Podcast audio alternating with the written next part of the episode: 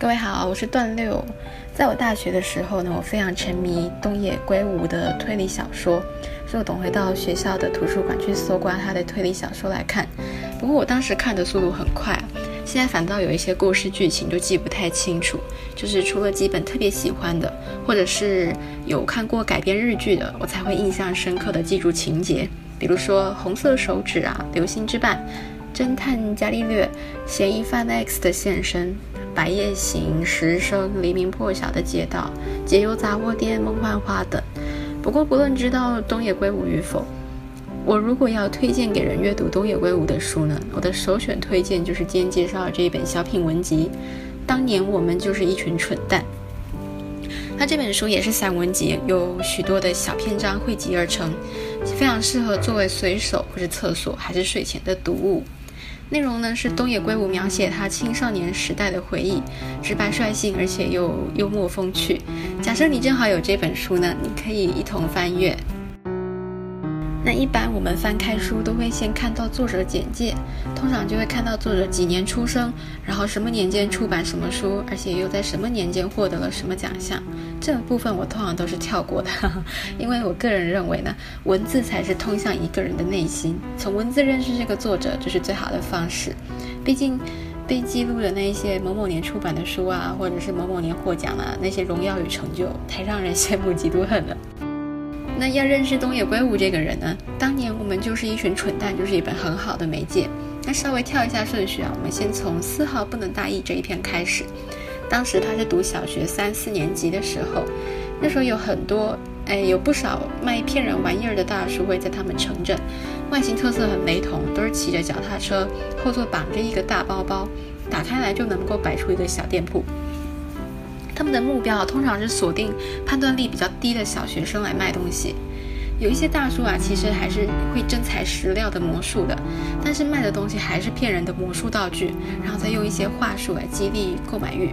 像是这些东西本来在百货公司要卖三百元，今天特惠两百元，或者是这些东西价值一千元，但是今天祭典特价一百元，诸如此类。但试想一下，东野圭吾是一九五八年出生在大阪的。小学三四年级，差不多是十岁，也就是一九六八年。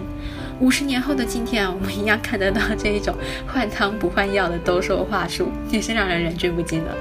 那更好玩的是，东野在文中就说了，这种价值一千只卖一百的，就让人觉得很不老实。但是当时小学生的他们就站在摊位前面看了很久，就确认这个这些手段。嗯，确认完以后，他还是购买。不过事后当然是愤怒的发现被诈骗。但也有的是，他和小伙伴们一起围观抽奖小游戏，而且跟小伙伴一起和大叔老板互相试探这是不是诈骗。但是老板呢毕竟成年人嘛，总是技高一筹就可以唬过这些小学生，小学生也是要到很久以后才会识破老板的伎俩。那也有啊，像东野他的姐姐购买了当时好像很厉害的文具产品，那个消字翼这种东西，但是买回家也发现就是骗人的玩意儿，然后就变成了姐弟俩要一起保守的小秘密。因为当时他们的父母就已经耳提面命过很多次了，有这种这种骗子，如果说他们被发现真的被上当了，是会被骂得狗血淋头的。那文中啊还有这么一段话，那大家都被骗过，遭到恶劣对待。好不容易才在这个城镇学到活下去的诀窍，这到底是个怎么样水深火热的地方，让人实在难以想象。那过了十几年，已经是上班族的东野，他首次从工作的爱知县开车回乡。虽然说当时开的是一辆中古车，不过他非常喜欢那辆车。那家但是家门前的马路刚好都没有地方可以停车，他就停在二十公尺以外的银行，再走路回家。在玄关的时候就被母亲马上劝他马上回去把车子开回来，不要停在那个地方。那东野圭吾无奈嘛，鞋都没有脱，就只能够再走回去。他这样来回不过几分钟，其中一个照后镜就被拔掉了。那 然后他母亲就念叨他：“你看吧，这个城镇绝对不能大意。”那隔天他到修车厂啊，找看看有没有办法可以补上后照镜。但是，因为它的车型是中古车，跟新型车的零件是配不上的，所以零件都非常难找，甚至连原厂都可能不见得会有。所以他心里头其实不抱什么希望的。但是修车厂老板呢，居然跟他说：“哎，先生，你的运气真好啊！我这里刚好有一个，这种事情很难得哦。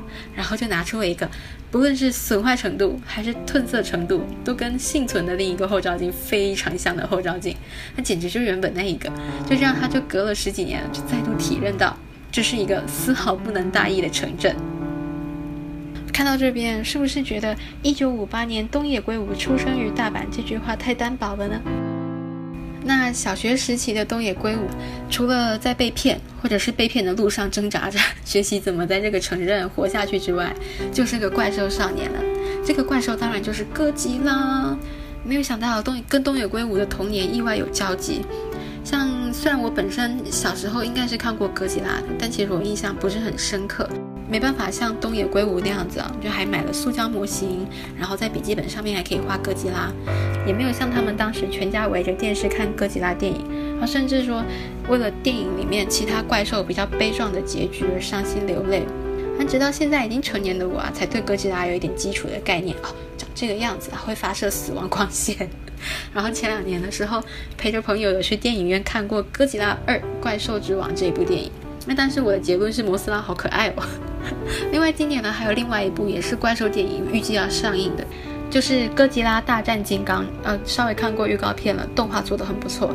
虽然说我不是这种怪兽少年，但是呢，如果你也是怪兽少年、青年、中年或老年，想必啊除了看新上映的哥吉拉电影，也许也可以翻开这本书，从原屋的哥吉拉篇，跟着东野圭吾重温一遍怪兽电影。好的，那当年我们就是一群蠢蛋的分享，就先到这边告一个段落。下一篇呢，我就会开始说说他波澜壮阔、精彩万分的国中与高中生时期。我是段六，我们下期再会。